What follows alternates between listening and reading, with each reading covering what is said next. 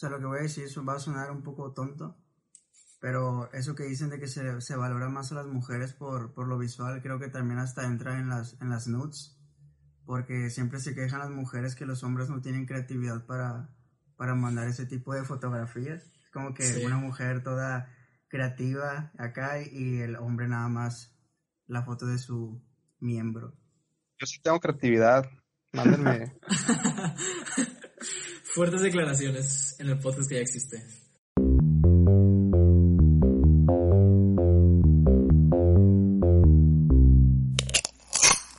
Este, bueno gente, bienvenidos otra vez su semana, eh, otra vez su podcast favorito, el podcast que ya existe. O no. O no. Y pues esta semana, como ya sabrán, otro tercer episodio, otro invitado. Y pues sin más preámbulos, vamos a darle paso este, a este invitado que por, por ocasión eh, se tuvo que hacer de manera virtual, dado a que Oscar eh, pues ha tenido unos problemillas ahí que por seguridad pues nos juntamos. Entonces, este, este, pedo, este, pedo, lo han estado haciendo presencial también. Solamente con invitados por seguridad también. Hubiera estado bien, pero pues está cabrón. Sí, está sí, cabrón. disculpa. Sí, y escucho, a uno toser ahí y está doblemente cabrón. sí, Oscar, no te Ándale, ándale. No, no, el episodio pasado, el episodio pasado estuve cortando bastantes toses, pero bueno, esperemos este, esta vez sea menor algo para mojar la garganta, güey. Un whisky, un tequila, con limón. No tomo alcohol, güey. No tomo alcohol. Coca. el COVID, no, bueno, ya para abrir para abrir este rollo, este, pues básicamente, Néstor, eh, cuéntanos un poquito de ti, o sea, ¿cuál fue, cuál fue tu interés principalmente de querer participar en este maravilloso programa? Pues mira, güey, yo, yo miro bastantes podcasts, ya ves que están ahorita como, como de moda, ¿no? Veo el, de, de, Roberto Martínez, güey, el de Diego Rosarín, entre otros que andan, y, pues en los recomendados pues me salió el de ustedes, güey. O sea, el algoritmo les favoreció. y creo que también un amigo había comentado también de, de ustedes, güey, pero nunca los había visto. Hasta que Instagram me, mostró su, su, podcast y ah, pues me metí. Y pues se me hizo chido, güey, el, el, contenido, la idea y, y pues yo también hago contenido y, y, tenía la inquietud, güey, de, de, entrarle a este formato y sacar temas, güey, y platicar, y agarrar cura.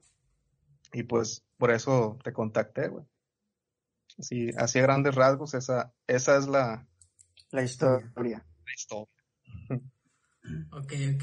Y, y eh, dices que, genera, que también tienes contenido, o sea, en, que, eh, o sea, tienes otro formato. Yo pues escribo, podríamos considerarme escritor. Realmente, pues no, no lo hago de la manera tradicional, porque no me han publicado editoriales y tal, ¿no? Pero, pero sí me he publicado, güey. Que muchos realmente que escriben hoy en día lo hacen así. O sea, hay, hay güeyes como, no sé si han escuchado hablar de, de Quetzal Noah, güey, o, o este, ¿qué otro? Emanuel Zavala, güey. Que hay, hay varios, güey, que escriben en, en sus redes sociales, se hacen conocidos, generan muchos likes, y los libros no los, no los publican mediante una editorial, sino que ellos... Son escritores independientes, pues.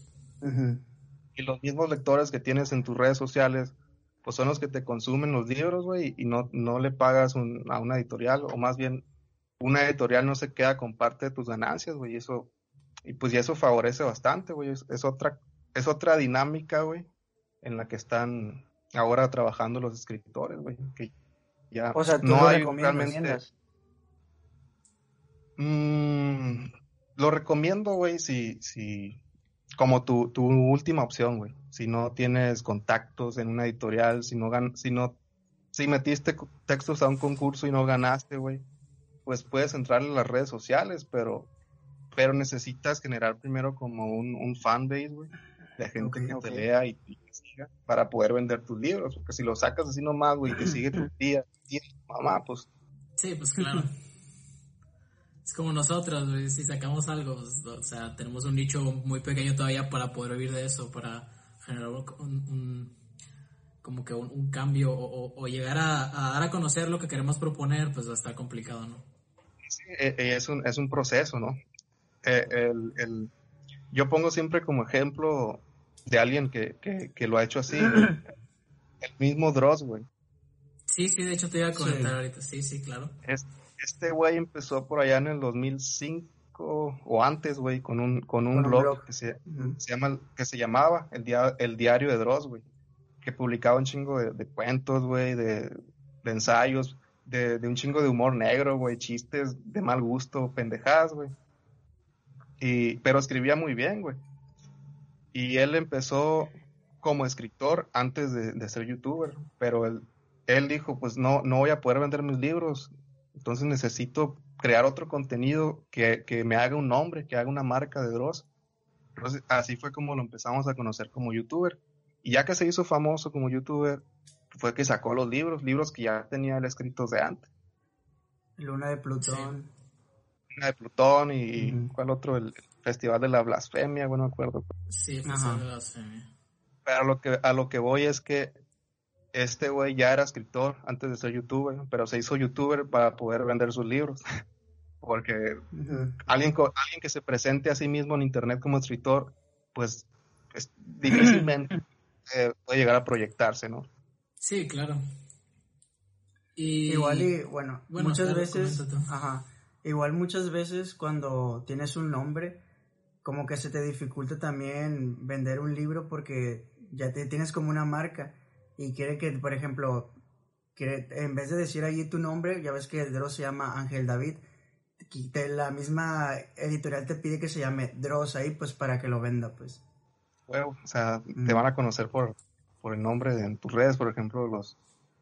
Ha habido otros que han sacado, como los, los españoles estos del Rubio, ¿no? El Wismichu, no me acuerdo. Sí, el Wijeta. no son los propios ni, ellos son escritores, pero, pero las editoriales pues se acercan a estas personas y, y les piden que saquen libros. Es más, hasta se los escriben, güey. No, no los escriben ni ellos. Sí, nomás supervisan. Así, así funcionan las editoriales grandes, güey. Hay esperanza para los escritores en editoriales más independientes, digamos así. Que, que pues que sí tiene curadores, gente, gente que sí es afina a la literatura y te pueden llegar a publicar un libro, pero pues que se va a distribuir de una manera mucho más eh, reducida, más, más humilde, vamos a decirlo así, que, no masivamente como te va a distribuir una editorial Planeta, por ejemplo, que es la que le distribuye a Dross. Sí, pues pero, se puede llegar a hacer si te haces famoso. A mí me da curiosidad qué tipo de contenido es lo que escribes. pues yo hago un poco de todo, güey. Yo, yo empecé escribiendo cuentos, güey. Le entré también como a la novela, pero nunca he publicado ninguna. De hecho, bueno, sí tengo una corta que, que publiqué ahí en un grupo en mi página, pero, pero este, escribí más cuento, pero el cuento casi no se lee en, en lo que son las redes sociales, entonces pues le empecé a entrar poquito al, al ensayo, a la crítica social, a los poemas, güey. Pero no, ustedes ¿qué entienden por poema, güey? Si yo les pregunto qué entienden por poema, ¿qué me dicen? Bueno, siento que Oscar tiene la, palabra. No, no, no, no. Tú tienes, tú tienes aquí una visión muy, muy interesante, creo yo. Ok. Poemas, yo, yo lo interpreto como, como sonetos, o sea, rimas, o sea, más que nada algo, algo estético que te deje algo. Sí, igual una, como proponer una visión de la realidad con una verbalización que te haga más sentido que la misma idea que es la realidad. Bueno, eso es lo que hace el arte en general, pues el arte es vuelve estético algo que, es físico, que es literal, por ejemplo, la pintura es, arte porque vuelve estético una representación de la realidad, lo mismo hace la poesía, pero bueno, no, no era eso a lo que quería llegar, a lo que iba es que como, como dijo él ahorita, que, que los sonetos y que, que, la estructura romántica, clásica de la poesía, es lo que generalmente siempre pensamos, o sea, que, que va a rimar o que va a hablar del amor, o, sea, como nos lo enseñaban en la escuela, pues. Entonces, pero la poesía, si lo vemos de esa manera, nos va a sonar aburrida, güey. Nos va a sonar a, lo que nos hacían leer de morrillos, güey. Y cuando no es así, pues, o sea, ni siquiera tiene que rimar la poesía, o, hoy en día se escribe casi simétrica, güey. Y se le critica mucho eso, pero yo siento que es parte de la evolución de la poesía. O sea, escribir ah, no con la estructura clásica que tenemos conocida, sino, sino imprimirle otra estética más acorde al tiempo que vivimos. Y yo lo hago así. Es que escribo poesía moderna, podríamos decirlo así. Poesía del siglo XXI. Aunque no escribo todo lo que pongo en la página, no es, no es poesía. Más que nada es ensayo literario. Ah, es que, es que la gente que nos vaya a escuchar no sabe, pero tú tienes una, tú tienes una página o varias, ¿no? Página mía de lo, del, del, trabajo que yo hago como escritor, sí es una. Te mostré otras que son de contenido de cultura general, güey. Pero ahí, ahí comparto cosas y, y contenido que no es siempre mío. Pero en mi página, en la personal, sí. Todo, nada más pongo cosas que yo hago. entonces digamos que, que haz de cuenta que, bueno, siento que la aproximación más, más precisa que podemos dar acerca de tu contenido en formato poesía vendría siendo el, el hacer la como la comparación de la evolución del rap pero enfocado a la poesía, ¿sabes? No sé si te he escuchado, no sé si, bueno, supongo que si, si ubicas a, Roberto Martínez, es, ubicas el, el, este, como que en este lapso de tiempo invita a mucho rapero que trae propuestas diferentes a lo que uno tiene, a lo que la concepción del tiempo o de la infancia o de cualquier cosa tiene como visto de cierta manera el rap, que en este momento se ha tornado bastante, se, se ha, ha hecho una simbiosis con tantas cosas que probablemente la esencia del rap siga dentro de, pero no sea la misma estructura que conocemos como rap. Ajá, no es, la, no es el estereotipo o la visión del pasado, pues. Mm, pues no soy tan, no estoy tan metido en, el, en lo que es el rap. A lo que yo lo veo es que se ha como bifurcado mucho en lo que es el trap. A mí se me hace que suena más el trap que el rap. No sé, ustedes, a lo mejor ustedes escuchan. Sí, sí, sí. No, coincido, coincido. No, no, no, yo no Es que dicen que el trap es como... es que el trap es, es como una variante, ¿no? O bueno, dicen que salió del rap.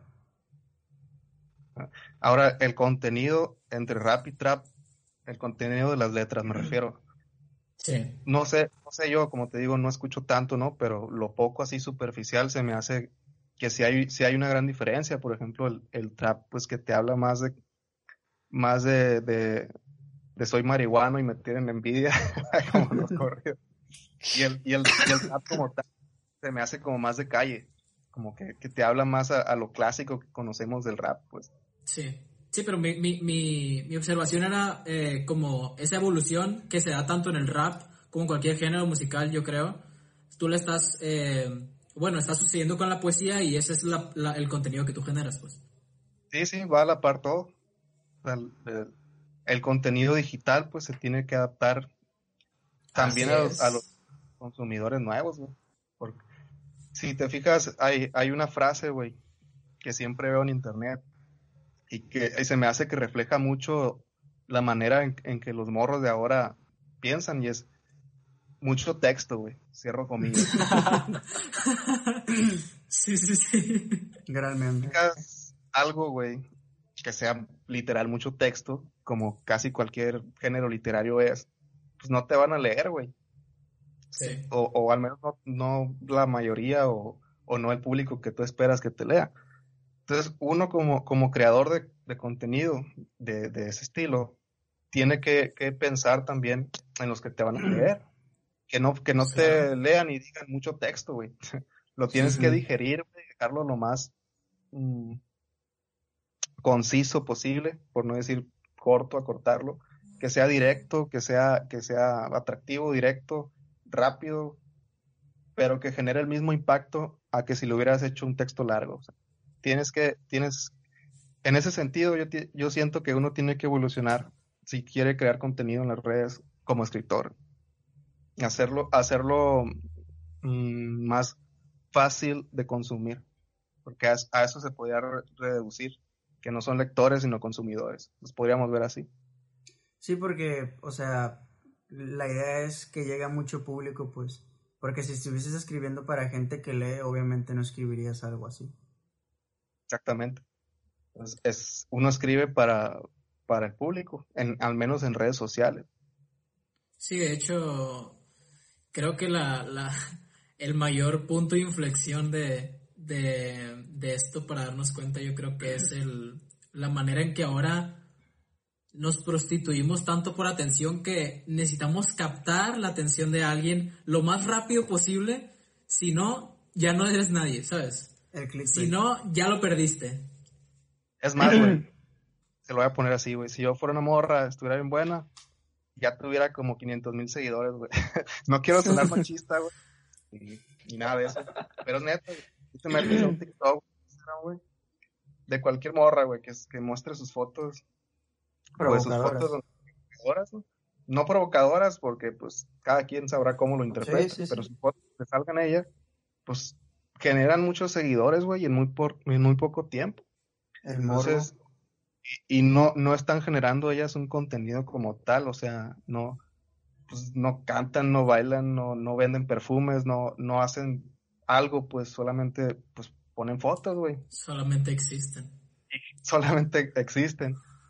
Y uno como creador a veces puede frustrar, güey, que, dice, que dice, pues yo aquí, güey, matándome, haciéndome contenido, pues mejor enseño el culo, güey, chance y, genero más likes. Pero bueno, yo pienso que va más o menos por ahí. Puede haber muchas muchos elementos que estoy dejando por fuera, que a lo mejor que a lo mejor no es tal cual, que a lo mejor uno puede aprender cómo funciona el algoritmo de las redes y, y generar más audiencia, quién sabe, ¿no? Pero al menos superficialmente yo lo siento así. Sí, de hecho creo que también se ve en hasta en el contenido de YouTube que meten en la miniatura lo más morboso posible para que la gente dé clic, ¿sabes? Aunque no tenga nada, absolutamente nada que ver con lo que vas a tener de contenido, pero sin embargo es a lo que nos, nos atenemos. Y, y de hecho, me da curiosidad porque tú inclusive lo puedes ver en la vida cotidiana, todos caminando por la calle, ves una refaccionaria y ¿qué tiene afuera? Una de can. Claro, está Megan Fox en traje obviamente, o sea, así, de hecho creo que enfrente de la ETI 2, que es una escuela secundaria, creo que había, un, había una papelería que tenía un letrero que decía copias. Y en ese letrero de la papelería había una mujer así, pues no me acuerdo quién era, ¿no? Pero pues, se veía en bikini así. Y yo me quedé, wow, o sea, a esto, a esto tenemos que llegar para captar la atención de la gente. Y sinceramente no sé de dónde proviene, no sé si te viene o mal, pero pues está un poco complicado, ¿no? El, el, pues tener que ver a la mujer como ese, eso, eso que te va a traer gente. Okay. Decía un, un, autor que el Tolstoy en, un, en una novela que se llama La Sonata Kreutzer hay una cita y ese y ese esa cita es del, del siglo XIX creo que decía decían dicen las mujeres ah, no, no quieren más que vernos como objetos de deseo. Entonces, como objetos de deseo, nos haremos dueñas de vosotros. Y eso siento que escrito en el siglo XIX se sigue aplicando hasta el día de hoy.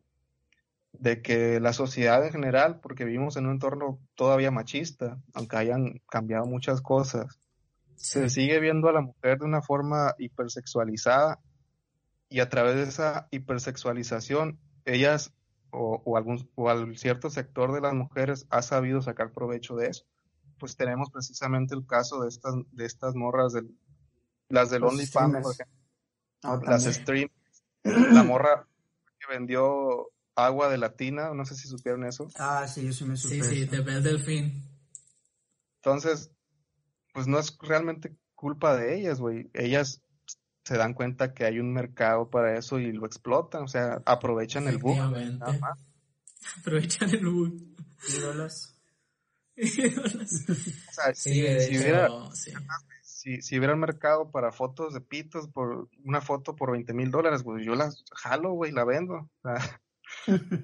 sí, o sea, probablemente no sabemos a qué, a que nos atengamos, pues, si, si hubiera cambiado, o sea, si, si, si tuviéramos otro, otro paradigma, otro universo alternativo donde eso fuera algo existente, a lo mejor ni, ni nos preocupáramos por eso, pues simplemente lo, lo haríamos. Un universo paralelo que salgas a la calle, güey, y las morras te griten, güey, ay, papito. Sí, de hecho hay una película de eso, no me acuerdo cómo se llama, pero el punto es que como que se golpea en la cabeza un vato y, y cambia, cambia en el mundo paralelo y ahora él es el, el acosado. Pasó también en Johnny Bravo eso. Ah, en Johnny Bravo también salió. Wow. La profecía. pero, pero estaría bien hacer ese mundo al revés, güey. O, o como hacerlo como un ejercicio de empatía, güey. Si, si tú eres una de esas personas, si Juanito el mecánico nos está viendo, o Pedrito el albañil, que hagas ejercicio, güey. O sea, de que, ¿qué sentiría él, güey? Salir a la calle y que las morras le, le griten, ¿no? No, y probablemente te digan, no, pues malayón. Pero es que, es que es muy difícil lograr empatizar cuando no, no lo tienes impregnado desde que naces, ¿sabes? Yo siempre eh. he, tenido bien, bien como que me hace mucho, no ruido, sino que tengo ese pensamiento constante acerca de la empatía porque a veces cuando tú, bueno, al menos en lo personal, cuando alguien me llega a decir, oye, me pasó esto, me pasó lo otro, yo nunca, yo nunca opto por decirles, ah, ok, te entiendo, este, todo bien, ¿te, puedo apoyar en algo? Sí, ok, no me gusta decir la parte de te entiendo, porque yo siento que, que no cumplo con las características como para decir, ok, entiendo exactamente cómo te sientes para saber qué hacer, o sea, con trabajo sé cómo, cómo, cómo funciono yo, ¿sabes? ¿Cómo voy a poder ponerme eh, en el papel de alguien que pues no sé nada de su vida, pues simplemente conozco una versión de esa persona. Pues. Entonces, ahora, si esta persona le tú le, o sea, al, albañil o al mecánico, que probablemente está en bola, porque siento que esto, si está multiplicado, se vuelve como que más, no, si, hay más gente, se multiplica la misoginia, ¿no? Y, luego decimos el albañil o el mecánico, pero pues, es la sociedad. Sí, podría ser, podría ser el estudiante de, de arquitectura, porque pues yo soy estudiante de arquitectura, sí, Hubiera dicho otra carrera, pero bueno, supongo que ya se imaginarán cuál, hubiera dicho. Eh, cualquier persona pues podría hacerlo y, probablemente te diga, no, pues para mí malayón que una morra me esté chuleando, pues. Pero obviamente lo dice desde la ignorancia, porque no vamos a llegar a entender nunca, nunca vamos a llegar a entender lo que se siente el ser mujer en una sociedad mexicana. Y yo siento, ya para cerrar mi comentario aquí, que a lo que más me he llegado yo a sentir identificado con al menos una, un mínimo de porcentaje es cuando eh, me tocó ir a Ciudad de México y tenía que tener la cartera enfrente porque sentía que en cualquier momento me iban a bajar, ¿sabes? Yo siento que es la mayor, el mayor eh, momento en el que yo podría empatizar con una inseguridad que ni siquiera tenía que ver con mi, con mi, o sea, con mi integridad como persona, simplemente tenía que ver con un problema de inseguridad eh, a nivel de, pues de, delitos, ¿no? Bueno, también es delito, otra cosa, pero bueno. ¿Micro te subiste? Sí, me subí, no, no, me subí al metro. Anduve por metro, anduve caminando. Sí, pues a, al nivel de la inseguridad, pues sí empatizaste, pero no al nivel de un, de un acoso sexual, güey, que es muy diferente. Pues. Sí, obviamente. Por ejemplo, siento que una persona puede, en ese, en ese sentido específicamente, puede llegar a empatizar, por ejemplo, si tiene una hermana o a su mamá o a su esposa o a su hija. Ahí sí se puede poner en los zapatos pues, del resto de las mujeres. O sea, si, si a mí no me gustaría que que le griten cosas a, mi hermana, pues yo por qué le voy a gritar a otra morra, ¿entiendes? Sí, en ese sentido sí podrías ser un poco más consciente, pero nunca vas a llegar a ser 100% este sí, o sea, no lo puedes sentir, nunca vas a pues. poder saber, pues. Eso sí entiendo, pero ahí yo siento, o sea, siguiendo hablando específicamente de, la violencia sexual, también siento que tiene mucho que ver cómo estamos programados como hombres, hablando en general y, generalizando completamente, porque no todos somos así, obviamente, pero sí siento que, por ejemplo, la cultura de la pornografía, por, por ejemplo, y muy, y muy específicamente la pornografía, la manera en que nos muestra el sexo y cómo cosifica a la mujer, sí termina como enseñando a los hombres a valorar a las mujeres como un objeto para su satisfacción. El mismo Ted Bundy, güey, no sé si ubican al, asesino serial. Sí, claro. Zac Efron, un ídolo. Papito. Ese güey. ese güey en su última entrevista, güey, antes de que lo fueran a electrocutar, güey, que murió en una silla eléctrica, eh, en esa última entrevista él dijo, güey, que cuando él estaba joven se empezó a interesar en la pornografía y llegó un punto en el que se hizo adicto a ella y necesitaba ver cosas más fuertes y más fuertes de violaciones, torturas y llegó el momento en el que ya, ya no pudo distinguir entre la realidad y la ficción y, y como él ya era un psicópata, pues ya lo traía, pues, pero la, la pornografía en él como que hizo clic, un trigger en, en, su cerebro y hizo que lo pasara a la realidad, pues. Y él en esa entrevista también dijo que, que todos los convictos con, con, los que él convivió y que habían, que tenían antecedentes de violencia, eh, de violencia en general y violencia sexual, todos tenían en común que, que habían sido adictos a la pornografía o habían sido consumidores de la pornografía. Entonces, eh, yo siento que sí tiene algo que ver la pornografía como tal y la cultura pop también, en menor medida quizá, pero también en la forma en que nos muestran a las mujeres y, al cuerpo en general. Por eso, pues hay tanta obsesión de parte de los hombres por, por el cuerpo femenino y al punto de que muchos, pues, rebasan la barrera de la ficción y tratan de cometer cosas que, que, que no, no, que uno con empatía no podría hacer, pero... Sí, que alguien en sus cabales no, no se animaría a hacer. O sea, va, va un poco el caso que me acordé de, de una pequeña polémica que hubo de, de, de Lola Bonnie, que creo que antes estaba más sexualizada en el diseño del personaje y muchas personas en... Ahí se dieron cuenta quién eran furros de... Ajá, muchas personas en redes empezaron a decir, eh, queremos el diseño de antes, bla, bla. Y va de eso, pues. O sea, porque me imagino que entre más, entre una persona es más vieja o más boomer, dirían los jóvenes ahora, tienen como otro pensamiento, pues. Sí, sí siento que hay, que hay un, que sí está marcado por la generación, ¿verdad? Por ejemplo, los, que son del, del, ¿qué será? ¿Qué podríamos considerar boomer, güey, para empezar? La gente de 30, ¿no? 30 y tantos. Yo no, yo siento que los millennials son los de 30, ¿no? millennials, güey.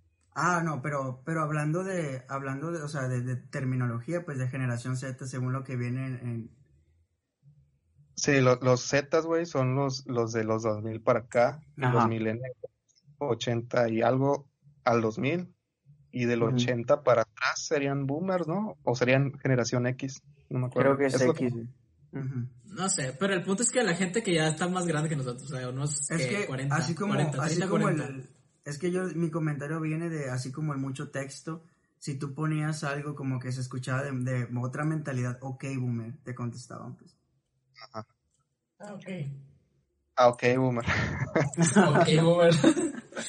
Sí, de hecho, ahorita que mencionas toda la cultura pop, este, algo muy notorio que, que, sucede es que a la, bueno, es un punto de vista personal, quizá estoy un poco también sesgado por lo que conozco, pero eh, yo he notado como que esta separación, esta diferencia de, de calidades a la hora de tener artistas. Porque, por ejemplo, ¿tú a quién ubicas hombre, masculino, que sea el artista más completo de ahorita, que haga todo. O sea, de... De, de, showman, de cualquier género. Género, um, pues a mí me gusta como músico John Mayer, güey. Como músico, como, como director, quizá te podría decir. Um, ¿Vieron la película de, de Hereditary? La, terror. ¿Cómo se llama el director? Eh, ya mm. Ari Aster, ¿no? Sí, creo que sí. No, pero yo hablo de la industria de la música. De la música, ah, ok. Es que quiere hacer una comparación con Michael Jackson, yo creo. Ah, John Mayer, güey. Sí, pero... ya no sería, sería de otra generación, ¿no? Y, tú estás preguntando de, de, Sí, pero mi, mi, comparación va porque ahorita tú ubicas a las grandes artistas eh, femeninas con un show que realmente es un espectáculo. O sea, tú ubicas ahorita que Dualipa es la que estás pegando, Lady Gaga, Ariana Grande, este, realmente no vas a verlas a ellas con un micrófono enfrente, pantalones cortos y cadenas y lentes de sol. Tú vas a ver un espectáculo con bailarinas, fuegos artificiales, coreografías extremas. O sea, es el nivel de preparación que se le exige. Ah, y obviamente atuendos que, que, que atraigan al, al, al, al ojo humano, al, consumidor. Tú vas a ver realmente un show tan completo y se le exige tanto a ese tipo de artistas porque yo siento que es más complicado llegar a ese nivel que siendo hombre. O sea, tú ubicas ahorita, ¿quién es el, mayor exponente musical? Bad Bunny. Bad Bunny que, que es lo que te estoy diciendo, o sea, salen chores con un micrófono, balbuceando, o sea, técnicamente hablando, vocalmente, balbuceando, balbuceando, balbuceando con autotune en vivo. Que en realidad me cae bien Bad Bunny, nada en contra de él, creo que es el reggaetonero al que más respeto le tengo. Pero para poner un ejemplo, como él es el más, el que tiene el, el mayor impacto ahorita, comparándolo con el nivel artístico de alguien femenino, yo creo que se queda muy grande la brecha y siento que inclusive así el, hombre tiene más eh, impacto. Ah, ah, pues ahí estás, ahí estás mencionando lo, parte de lo que decíamos ahorita, pues que se, se valora mucho a la mujer en la cultura machista por lo visual, o sea, cómo se ve a ella antes de lo que hace. Pero no siempre en todos los casos pasa eso, güey. Hay excepciones, por ejemplo, Adele, güey. Adele, es muy, Adele es exitosa y, no y no, no se promueve por, por su físico realmente. Está también la Billie Eilish, güey. Billie Eilish, claro. Sí, sí, obviamente hay excepciones, pues, pero yo siento que se le exige más a un artista que va en, en, en crecimiento, si es mujer, que si es hombre. Sí, sí entiendo el punto, pues que y siempre ha sucedido así. Se valora mucho lo visual por parte de las mujeres y a los hombres no. O sea, si hace algo chido, pues viene su, aspecto físico, a lo mejor no. Sí, pasa un segundo plano, pues. Pero pues no. O sea, lo que voy a decir eso va a sonar un poco tonto, pero eso que dicen de que se, se valora más a las mujeres por, por, lo visual, creo que también hasta entra en las, en las nudes porque siempre se quejan las mujeres que los hombres no tienen creatividad para, para mandar ese tipo de fotografías. Como que una mujer toda creativa acá y el hombre nada más la foto de su miembro. Yo sí tengo creatividad, mándenme. Fuertes declaraciones en el podcast que ya existe. ¿O no? No, este, o no. no, retomando eso que dices, también en, en la, lo de las nudes, güey, cuando se, se, se, destapa, por ejemplo, que, que te robaron el celular, güey, y tenías nudes, güey. ¿A quién es al que chingan, güey? A las, a las fotos de las mujeres, güey. O, o el chantaje cuando en casos en los que una persona se quiere vengar de su expareja, güey, y empieza a difundir las nudes. O, en, o en las nubes que de alguna u otra manera salen en la sociedad, por ejemplo, el, el último caso, ¿cómo se llama este actor, güey? El Gabriel Soto, ¿sí lo Sí, Gabriel Soto. Y hace poquito salieron unas nudes de él, güey. Y todo se queda, ah, chingón, güey, no hay pedo, pues ¿qué, qué tiene de malo que salga, que salga desnudo, güey. Qué chido, güey, te la cambio. Sí, fue. y si fueras, y, y en cambio, cuando pasa eso con una mujer, genera como mucho más morbo, güey. sí, claro. En cierto sentido, le afecta más a la vida de las mujeres ese tipo de situaciones. Sí. Vemos, pues es parte como de, la, de esa cultura que estamos tratando de erradicar y, y la generación de cristal. La generación de cristal. por un lado, yo siento que es un mal necesario, güey, que haya una generación de cristal, porque hay, hay un chingo de cosas bien ojetes, güey, del, que de los boomer para atrás, que estaban normalizadas, pues, que, llega un punto. Por ejemplo, si, si hay una analogía, ¿no? Que dice, si vives tanto tiempo debajo del agua, llega, un momento en el que ya no te das cuenta que estás rodeado de agua. Entonces, pasa algo con normalizar cosas ojetes en la sociedad. Llega un punto en el que vives tanto con ellas, en el que ya no te das cuenta de que están ahí, güey. Y, eso pasaba, pues, con la, con la segregación racial, güey, con, con, con este odio institucionalizado que había hacia las mujeres, güey, y social que permanece hasta el día de hoy y que pues es el que estamos queriendo sacar de la sociedad, güey. Sí, igual que la, el pensamiento retrógrado, racista, este, supremacista, conservador más que nada, yo creo que, que engloba todo. Pues, y hay cosas muy evidentes y, que saltan a la vista, pues muy, muy agresivas, pero hay cosas más sutiles pues, que no nos damos tanto cuenta, por, por, por ejemplo, lo que estábamos diciendo ahorita.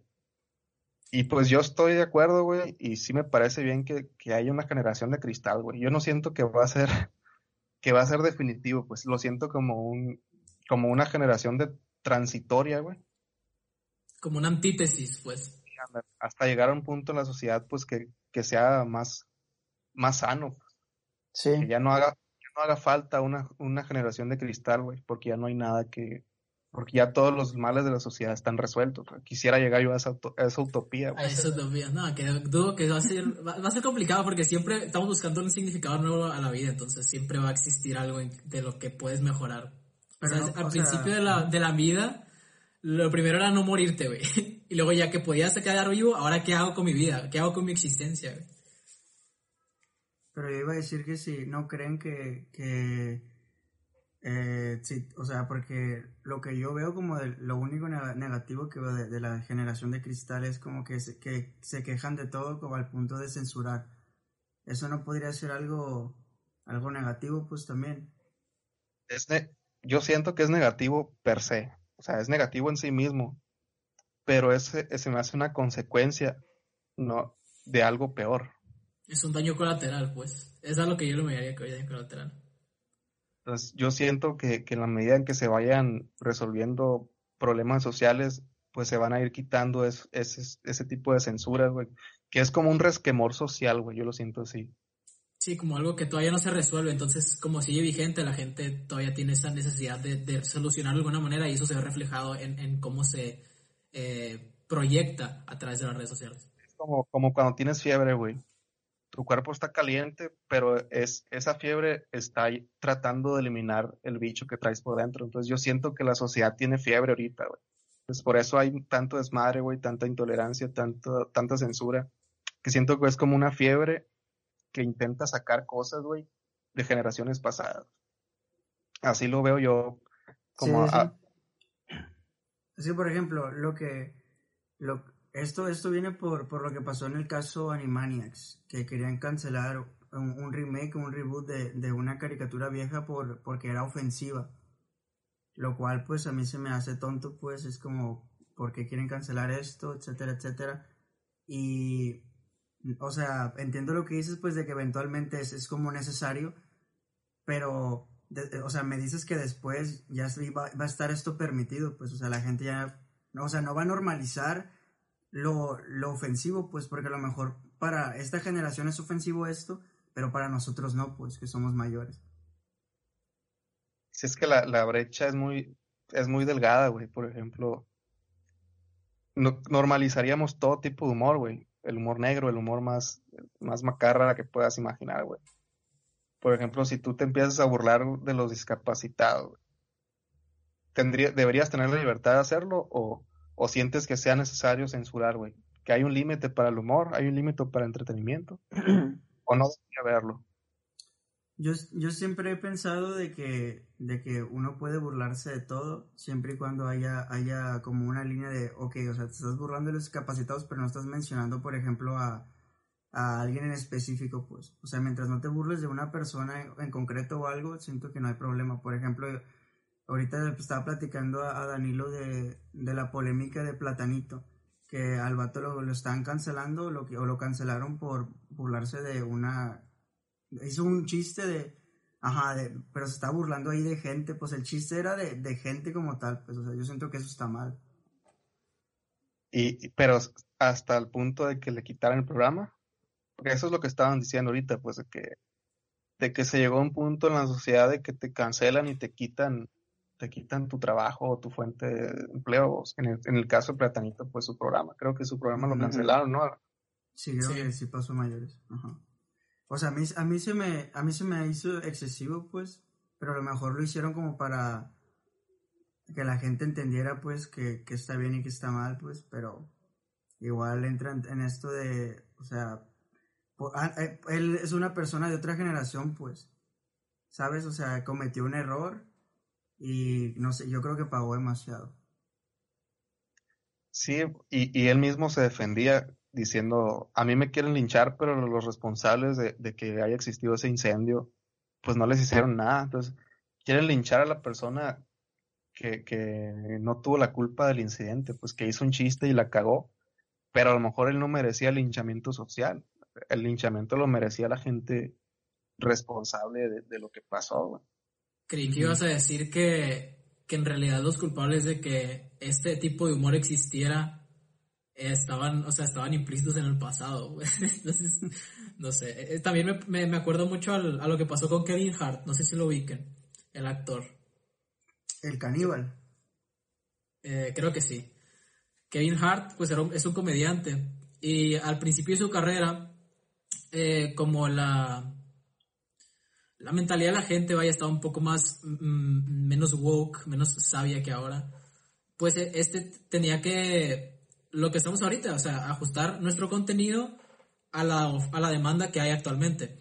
Entonces él hacía chistes acerca de que su hijo de repente estaba jugando con muñecas y él decía, no, pues le voy a tirar la casa de las muñecas encima a mi hijo para que no juegue con muñecas. O sea, hacía chistes de manera frecuente acerca de la, orientación sexual de su hijo, pues. Y ahorita obviamente, pues la gente le está diciendo, oye, fíjate que hace cinco años estabas muy mal, ¿sabes? Y pues obviamente eso le, le, le trajo problemas y no ha parado de pedir disculpas a través del tiempo. Entonces, eso a mí se me hace un problema, pues que la gente no, no le permita a las personas cambiar su mentalidad, a pesar de que él no estaba haciendo ningún daño, él no estaba diciéndole, oye, tú no hagas esto, oye, yo mm, odio esto, o sea, no estaba transmitiendo un mensaje de odio, simplemente estaba ajustando su comedia, su contenido al tipo de público que él está exponiendo. Entonces, bajo esta premisa, la gente piensa o la gente cree, o al menos así lo considero yo, que cancelando a alguien, o sea, tú cuando cancelas a alguien, ¿qué esperas que suceda? Es a lo que voy. Eh, pues yo no te sabría decir porque no empatizo con la gente que cancela, como decías tú ahorita. Pues yo nunca me, me, he subido a ese mame pues de querer cancelar a alguien. Así que, ¿qué esperaría yo, güey? Tratando de hacer un ejercicio de, pues, de empatizar. Sí. Pues no sé, güey, de, dejar de escuchar algo que, que me molesta, pero a sabiendas de que eso no, no elimina el problema de fondo, o sea, no. Dejo de escuchar el ruido, ta, ta, ta, ta, que, que, que tengo aquí inmediato, pero sí. el problema de fondo no lo toco. Entonces, no siento que esté solucionando nada, pues, a fin de cuentas. Sí, la verdad es que siento que, o sea, porque ¿qué puede hacer la persona ya que la cancelan? ¿Dejar de vivir? Ah, claro que no, o sea, la persona tiene que, tiene que seguir viviendo su vida, pues, pero el problema es ese, pues, que no hay... ¿Qué quieres, sabes? No es como las leyes de que, ok, cumples tu condena, puedes vivir otra vez. Pero igual esa mancha va a seguir ahí. Siento que esto todavía es peor. Le comentaba ahorita Oscar también antes de, de empezar esto, que siento que ahorita la cancelación es como una mancha en tu, en tu registro. No me acuerdo cómo se llama en tu expediente, en tu expediente vaya. Okay, sí. Eh, sí. En ciertos mm, casos podría justificarse, güey. En el caso de que alguien esté difundiendo un mensaje, por ejemplo, de, de no sé, güey, vamos a, a, a, le, a levantar en armas, güey, a cierto grupo y atacar el edificio fulano, gubernamental fulano, güey. El área 51. sí, o por ejemplo, censuraron a Donald Trump, que sí, es sí. precisamente porque la, la, red social, pues, vio a Donald Trump como una amenaza, güey, de que estaba haciendo un levantamiento subversivo de personas, güey. Entonces, ahí políticamente se justificó un, una censura. Sí. Pero es caso en, entre mil, güey, o sea, generalmente cancelan a la gente por estupideces, güey, de, de, que, de que lo que está diciendo esa persona no va a repercutir a fin de cuentas o impactar socialmente a nadie, o sea, es un pinche payaso nada más que cuenta chistes de mal gusto, quizá, pero que no merece que lo linchen de esa manera socialmente o que le intenten quitar el trabajo, güey.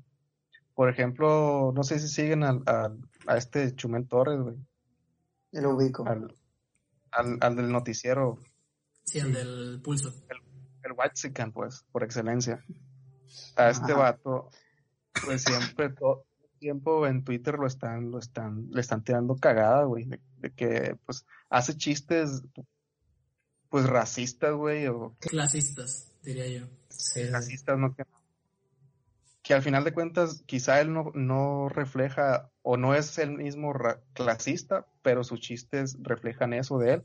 Entonces lo quieren, lo quieren siempre cancelar o intentar cancelar como si eso a fin de cuentas fuera eliminar el problema del clasismo en México.